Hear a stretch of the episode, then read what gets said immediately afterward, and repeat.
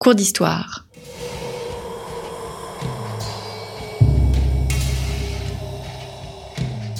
Une émission de la rédaction de Storia Voce.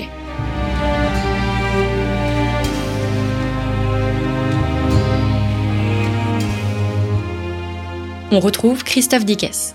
Chers auditeurs, bonjour, bienvenue pour cette nouvelle édition de euh, nos cours d'histoire. Nous entamons le troisième volet d'une série consacrée au XVIIe siècle, le XVIIe siècle qui est à la fois dans les nouveaux programmes de seconde, mais aussi dans le programme de collège de la classe de euh, cinquième. Nous avons vu il y a deux semaines la personnalité de Colbert qui a été controversée il y a plusieurs années. Il s'agit de réhabiliter euh, Colbert. Nous avons vu la réalité, l'absolutisme français afin de ne pas faire d'anachronisme et plutôt de le qualifier de monarchie administrative troisième volet de ce euh, cours d'histoire, la France entre jacobinisme et girondinisme. Michel Verger-Franceschi, bonjour. Bonjour. Merci d'avoir répondu à notre invitation. Vous êtes professeur à l'université euh, de Tours, spécialiste du XVIIe euh, et du XVIIIe siècle, de la société, mais aussi euh, de la marine. Michel Verger-Franceschi, le titre de l'émission, La France entre jacobinisme et girondinisme, fait davantage penser à la Révolution. Est-ce qu'on peut parler à l'époque du 15e, du 16e, du 17e, du 18e siècle, de l'époque moderne. Est-ce qu'on peut parler euh, d'un sentiment décentralisateur, plutôt girondin, et d'un sentiment centralisateur que l'on qualifiera de jacobin? Alors c'est une question évidemment très très complexe parce que quand on dit la France aujourd'hui, notamment devant un public d'élèves jeunes, euh, on trouve assez souvent d'ailleurs dans les copies l'expression l'hexagone. Et il faut toujours dire à un jeune que l'hexagone n'existe pas, que c'est quelque chose qui s'est créé d'une façon extrêmement récente, suite à une centralisation que je qualifierais d'intelligente, parce que c'est cette centralisation qui a permis d'avoir une politique de frontières dite naturelle, le Rhin euh, jusqu'à l'Alsace, les Pyrénées avec euh, le Roussillon, et puis euh, la mer du Nord, la Manche et la Méditerranée. Et quand on dit la France a un enfant qui ne connaît rien à l'histoire de son pays, quand on lui dit que lorsqu'il est jeune, en 1526 ou 28, Charles Quint fait un testament, le roi d'Espagne, le roi catholique, empereur depuis 1519, en disant « si je meurs, je vais être enterré chez moi à Dijon », il est évident qu'on est surpris de cette revendication euh, d'un Habsbourg sur la Bourgogne, tout simplement parce qu'il est l'héritier de Marie de Bourgogne, qui était sa grand-mère. Quand on regarde la France de François Ier, il est évident que la Bretagne n'est pas française et c'est un duché qui appartenait au duc François II, puis après à sa fille Anne de Bretagne, qui a été euh, très courtisée et épousée successivement par deux rois de France, Charles VIII, euh, dont elle est restée veuve, et puis euh, son cousin Louis XII. La Provence est française depuis très peu de temps, depuis 1481-83, puisque le dernier comte de Provence a eu l'intelligence de la léguer à son cousin Louis XI en se disant qui va protéger Marseille, qui va protéger Toulon contre les Grimaldi de Monaco, contre euh, les euh, Biterrois, euh, contre les corsaires de Valence, contre les Aragonais, contre éventuellement les Barbaresques, etc. Il n'y en a qu'un qui est capable de protéger mes ports que je vais laisser orphelins, c'est évidemment le Capétien, c'est le roi de France qui est dans le dos du, du comtat d'Avignon, qui n'appartient pas à la France jusqu'à 1792, mais qui appartient à la papauté. Donc la France, c'est un patchwork. Quand vous regardez le kilt euh, rouge et noir ou vert et rouge euh, d'un Écossais ou d'une jeune fille, la France, c'est ce patchwork avec un ensemble de provinces qui ont été petit à petit réunies, soit par mariage, euh, soit par la guerre, par les rois de France les uns après les autres. Louis XIV notamment a fait un travail d'unification de son royaume absolument considérable. Hum, alors il y a un courant historiographique qui estime que la France est née au 19e siècle.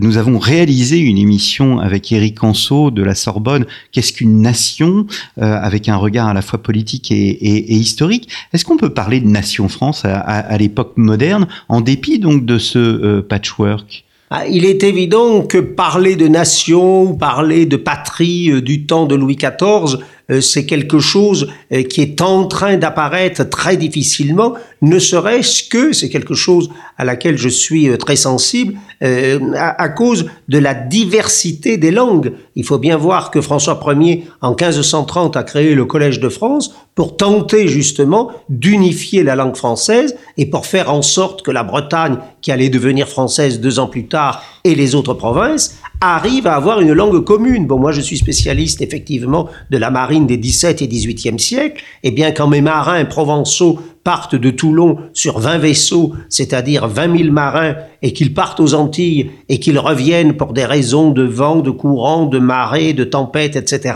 à Brest, ils ne peuvent pas parler au breton puisqu'on parle le provençal à Toulon et on parle le breton à Brest. D'où la nécessité d'unifier toutes ces langues dans une seule langue commune qui ont subsisté d'ailleurs jusqu'à une époque très récente, quasiment jusqu'en 1945-1950, les langues que l'on appelle aujourd'hui périphériques, le corse, le catalan, le basque, l'alsacien, etc., eh bien, étaient regardés non pas comme des langues, à tort d'ailleurs, mais comme des patois, par des jargons, disaient parfois certaines personnes pas très aimables à l'égard de ces très très vieilles langues, mais toujours est-il qu'il y avait une nécessité, c'était d'unifier la langue pour unifier le territoire et pour donner une sorte de culture commune. Et donc, c'est vrai qu'à partir du XVIe et du XVIIe, ce qui ne fait pas partie de cette culture commune, culture littéraire, Molière, Corneille, Racine, plus tard Voltaire, Montesquieu, est rangé dans une sous-catégorie jusqu'à aujourd'hui qui a été regardée comme des folklores, les, les danses en particulier, les polyphonies corse, la pelote basque, etc. On a rangé euh, tout ce qui n'était pas l'art de la cour et la culture de la cour dans des arts ou dans des langues dites périphériques ou secondaires. Hmm.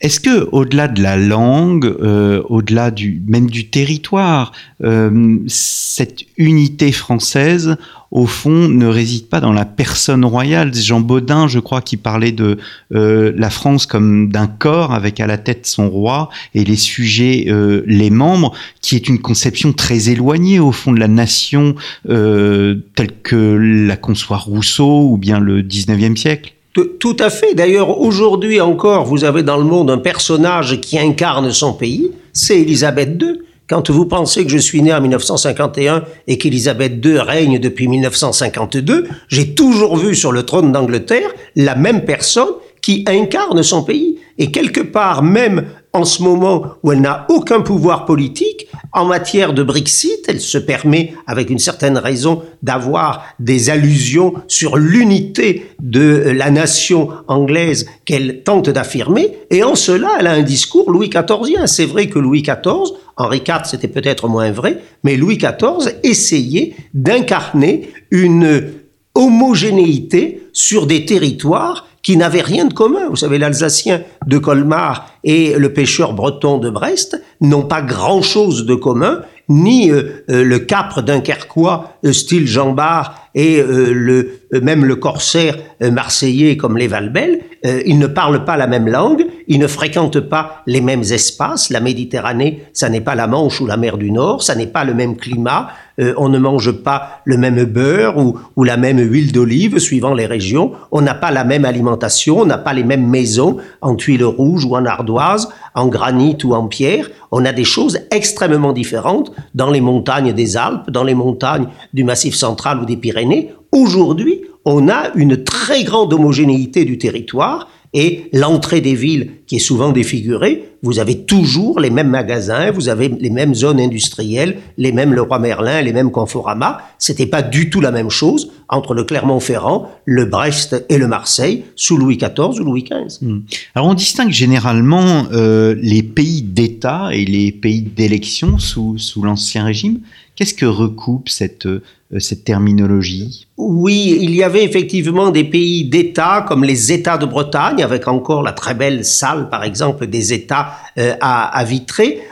mais moi, je n'insiste pas trop sur ces différences administratives parce que l'essentiel, euh, ça n'est jamais le plan juridique dans une société. L'essentiel, c'est la condition de vie. On s'en aperçoit encore euh, aujourd'hui. Et donc, les conditions de vie des gens euh, que ce soit en Normandie, les nupiers, que l'on appelait nupiers, non pas parce qu'ils étaient pauvres, mais parce qu'ils allaient ramasser le sel au large du Mont Saint-Michel, que ce soit euh, les bergers du Niol en Corse à partir de 1789, euh, lorsque la Corse devient française, que ce soit euh, les, les, pêcheurs bretons, etc. Ce qui était important, c'était les conditions de vie qui étaient à peu près les mêmes dans tout l'ensemble des pays, non seulement conquis ou annexés, mais aussi en Europe. Il faut bien voir qu'on était une civilisation du bois et une civilisation des blets, B-L-E-D-S, comme on le disait à l'époque, et donc que l'essentiel, c'était pas de savoir si on était un paysan dans un pays d'État ou un pays d'élection,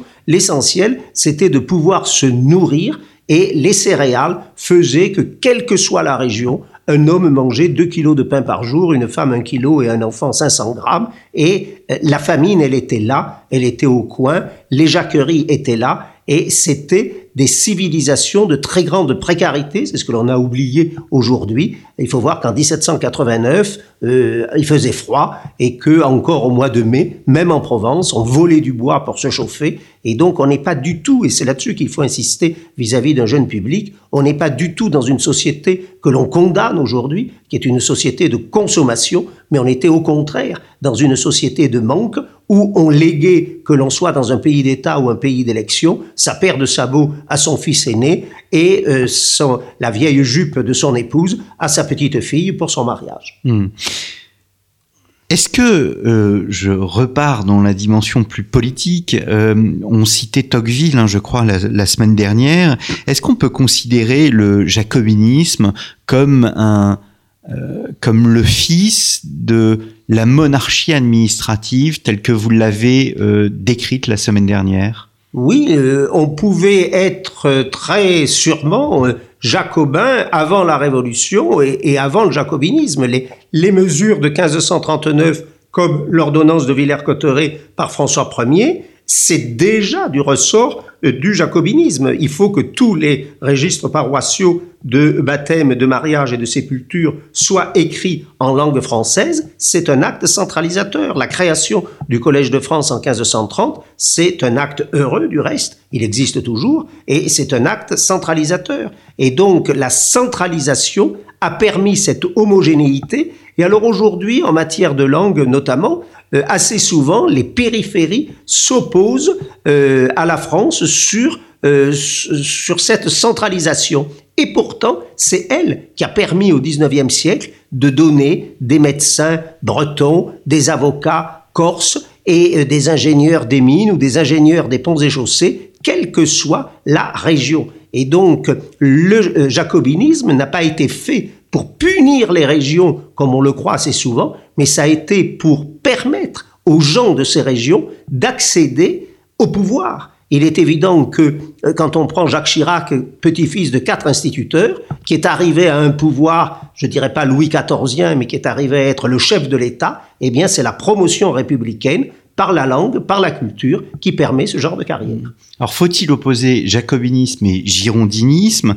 Et au même titre que je euh, placer une filiation entre monarchie administrative et jacobinisme Est-ce qu'on peut euh, créer aussi, établir une filiation entre girondinisme et la tradition, par exemple, anglaise de la charte de 1215 sur la répartition du pouvoir? Il est évident que euh, les provinces ou les sujets avaient leurs habitudes. Et lorsque une région, j'ai beaucoup travaillé là-dessus sur la Provence en particulier, ou sur la Corse, lorsque la Provence en 1481-83 devient française, les sujets disent au nouveau comte de Provence, qui est le roi de France, OK, on devient français, mais vous respectez nos privilèges. On a tort aujourd'hui dans l'enseignement secondaire de regarder les privilèges uniquement comme les privilèges du second ordre, c'est-à-dire de la noblesse, et de ne pas regarder les privilèges des villes. Lorsqu'une ville accepte de devenir française, c'est le cas de Dunkerque, acheté par le roi en 1662, c'est le cas de Calais, qui devient française, arrachée aux Anglais en 1558, eh bien, elle demande le maintien de ses jours de marché, le mardi, euh, le jeudi, euh, le samedi. Elle demande le maintien de ses franchises, le maintien de ses jours de foire, et donc le roi devient comte de Provence, comte de Forcalquier, duc de Bretagne, en respectant ce girondinisme, puisque euh, c'est cette autonomie des provinces que certaines provinces, dont la Corse par exemple aujourd'hui, ou le Pays basque, ou l'Alsace, euh, ont tendance à réclamer, c'est respecter leurs anciennes traditions, et aujourd'hui c'est étendu à leurs anciennes langues, à leurs anciennes coutumes, etc. Hum. Qui exprime le mieux ce girondinisme dans l'histoire politique?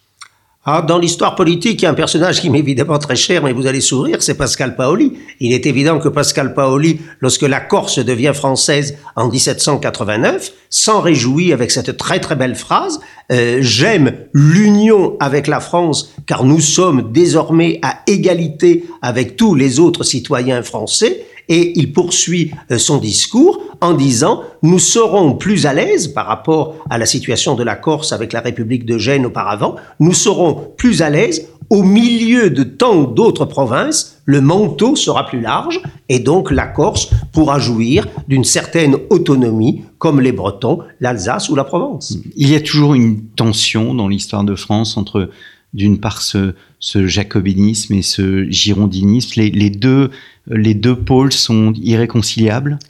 Oui, euh, aujourd'hui, on a une très grande tendance à la décentralisation, qui a peut-être d'ailleurs augmenté considérablement euh, les dépenses des Français, euh, car il est évident que plus il y a de structures intermédiaires, les communes, les regroupements de communes, etc., plus il y a la volonté d'avoir un budget pour financer certaines dépenses, et donc tous ces échelons de dépenses successives ont considérablement euh, aggravé euh, les, euh, les dépenses que font les Français. On s'en aperçoit donc aujourd'hui avec la contestation qui existe.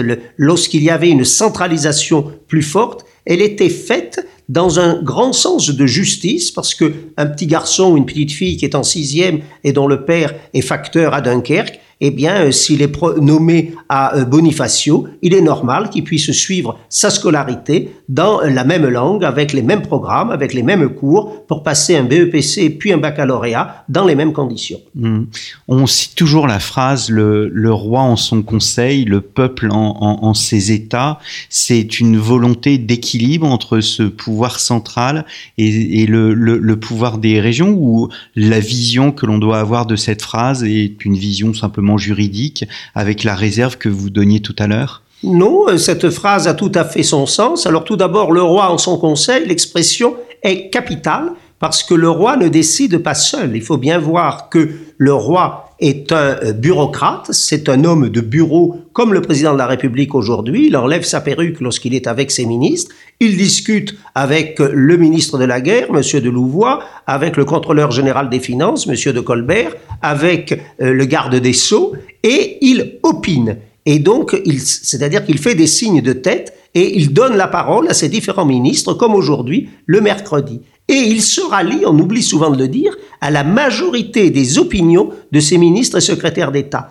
Et par conséquent, le roi, en son conseil, ça veut bien dire ce que cela veut dire, c'est-à-dire qu'il ne prend pas la décision tout seul, c'est aussi un homme, c'est ça l'intelligence, qui fait qu'il écoute avant de décider. Et d'un autre côté, vous avez effectivement les peuples alors ça, c'est peut-être une erreur de la Révolution, c'est de dire, c'est une erreur aussi reprise par Napoléon qui dit, je veux être enterré auprès de ce peuple français que j'ai tant aimé, peuple au singulier. La monarchie parlait toujours des peuples au pluriel, c'est-à-dire une reconnaissance du girondinisme, et il est évident que les peuples aujourd'hui sont dans cette revendication. Le plus euh, important dans ce domaine, c'est le peuple corse qui revendique effectivement son existence, ce qui lui a été refusé en tant que qualification.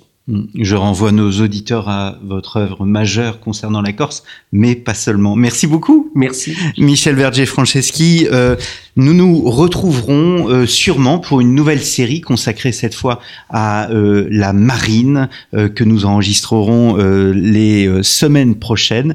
Merci, je renvoie nos auditeurs aux deux émissions précédentes que nous avons enregistrées ensemble, à la fois celle sur Colbert, mais aussi sur la réalité de l'absolutisme. Je vous remercie, chers auditeurs, pour votre fidélité et je vous donne rendez-vous la semaine prochaine pour un nouveau cours d'histoire.